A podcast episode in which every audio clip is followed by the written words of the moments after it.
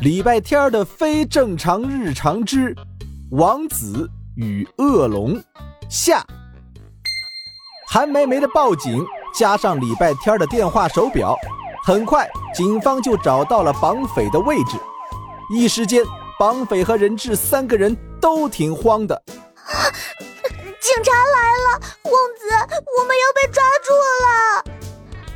啊啊啊啊啊！我居然忘记摘掉他的手表，电影里不是这么演的呀！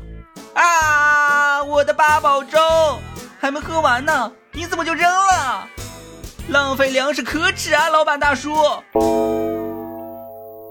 礼拜天吼完这句后，三个人都僵住了，空气都仿佛凝固了。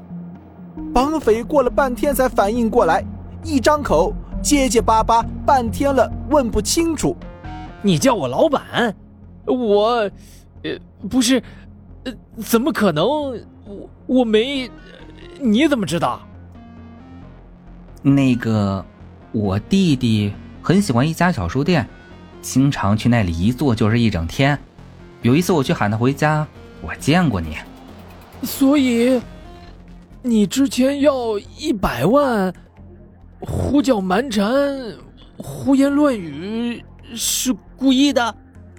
我弟弟说，那家书店虽然很小很破，但是每一本书都被保存的很好，书架每一天都很干净。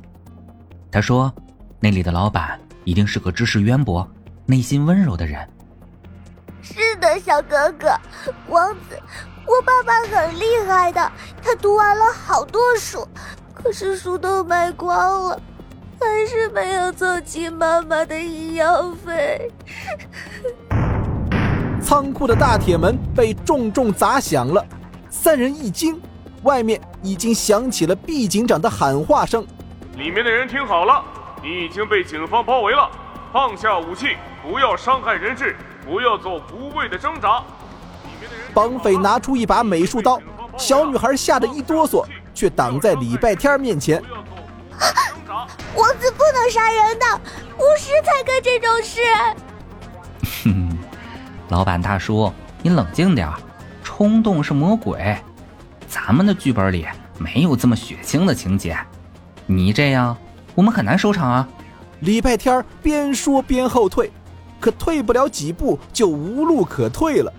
他背后抵到了一堆高高的废弃货箱，拿着刀的书店老板却大步一迈。一把推开小女孩，手起刀落，捆住礼拜天双手的绳子断开了。是我做错了，对不起啊，小同学。嗯，没关系，没关系，我没挨打，也没挨饿，还不用做家庭作业。嗯，那老板大叔，咱们去自首吧。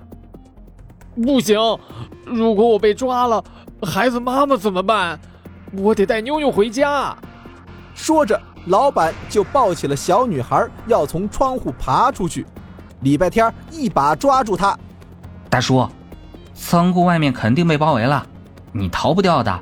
我听说自首是可以从轻处罚的。再说我也没什么事儿，我可以即使被关一天也不行，我要回去。逃跑被抓了，你会被关得更久。两人推搡拉扯间，撞到了身后的废弃货箱堆。就在一瞬间，堆得高高的货箱倒塌了，而在同时，警方砸开了仓库的门。警察们一进来，看到的就是堆成小山的货箱，里面有小孩的哭声传来。后来，警察们搬了很久，才找到埋在底下的三人。绑匪弓着身子，像一个坚不可摧的拱门，将两个孩子死死地护在身下。臭小子，担心死我了！外公都快吓晕了。老妈，帮我找一下毕圣圣，接一下他的法官干爹。我是不是可以写一个什么谅解书？你要写刑事谅解书，谅解那个绑匪，这样他很快就会被放出来的。